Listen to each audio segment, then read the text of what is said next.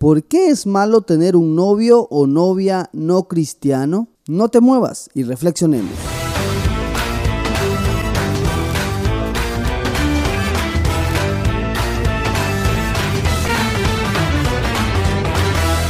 Quizás ya conozcas el pasaje de 2 de Corintios capítulo 6, el verso 14 y el verso 15 que dice, no formen yunta con los incrédulos. ¿Qué tienen en común la justicia y la maldad? ¿O qué comunión puede tener la luz con la oscuridad? ¿Qué armonía tiene Cristo con el diablo? ¿Qué tiene en común un creyente con un incrédulo?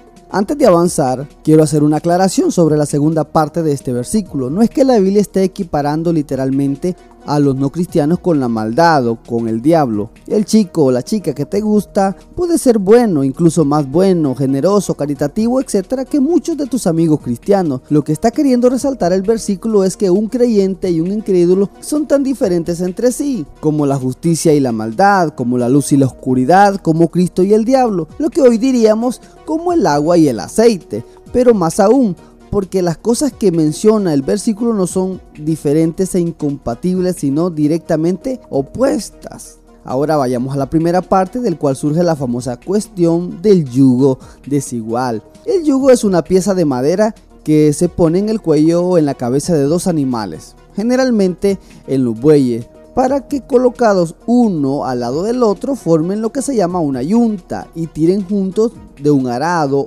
o de una carreta. La Biblia nos advierte sobre el yugo desigual porque al ser distintos en algo tan fundamental como lo es la fe, nos impide tirar o jalar o empujar en forma pareja junto con la otra persona. De esta manera, la carreta, que puede ser la relación en sí misma, o el hogar, o las finanzas, o la crianza de los hijos, no avanza o avanza en forma despareja. Por otra parte, también tienes que evaluar si con esa persona podrás compartir las cosas que son más importantes para ti.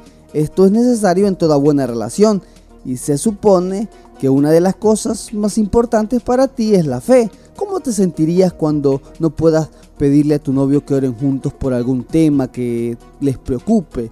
O que ore por ti en alguna situación especial. Es más, si él no cree que Dios existe, entonces cuando tú estés orando desde el punto de vista de él estarás hablando con el techo, con las nubes, o quizás dirá que estás loca. Por otra parte, recuerda que una relación tan estrecha siempre, aunque no sea de manera intencional ni consciente, uno es influencia para el otro y viceversa. Esto es cierto también para las relaciones de amistad fuertes y otro tipo de relaciones cercanas. Puede ser una influencia positiva o negativa, pero siempre la habrá, porque pasamos tanto tiempo con el otro que nos vamos moldeando y pareciéndonos cada vez más al otro. Una relación sentimental con el tiempo va modificando nuestras actitudes, pensamientos, sentimientos, prioridades, etc. Y aunque es cierto que esto puede hacerle bien a tu novio o novia no cristiano, debes pensar en qué modo te afectará al recibir la influencia de un no creyente.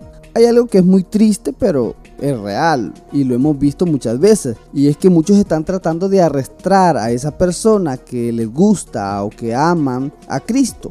No intentes tú sola rescatar de la perdición a tu príncipe azul. No intentes tú solo salvar a tu princesa de la garra del mundo. No juegues al llanero solitario. No funciona así. Si alguien te gusta tanto, intenta primero invitarlo a tu grupo de jóvenes o a tu iglesia. Deja que él o ella recorra esa parte del camino por su cuenta. Y no arrastrado por el enamoramiento hacia ti, sino por el enamoramiento hacia Dios. Rodeado por un grupo de amigos cristianos y luego dentro de un tiempo ves qué pasa. Te ahorrarás riesgos y a la vez le permitirás a él o a ella iniciarse en los caminos de la fe, concentrado o concentrada en lo más importante.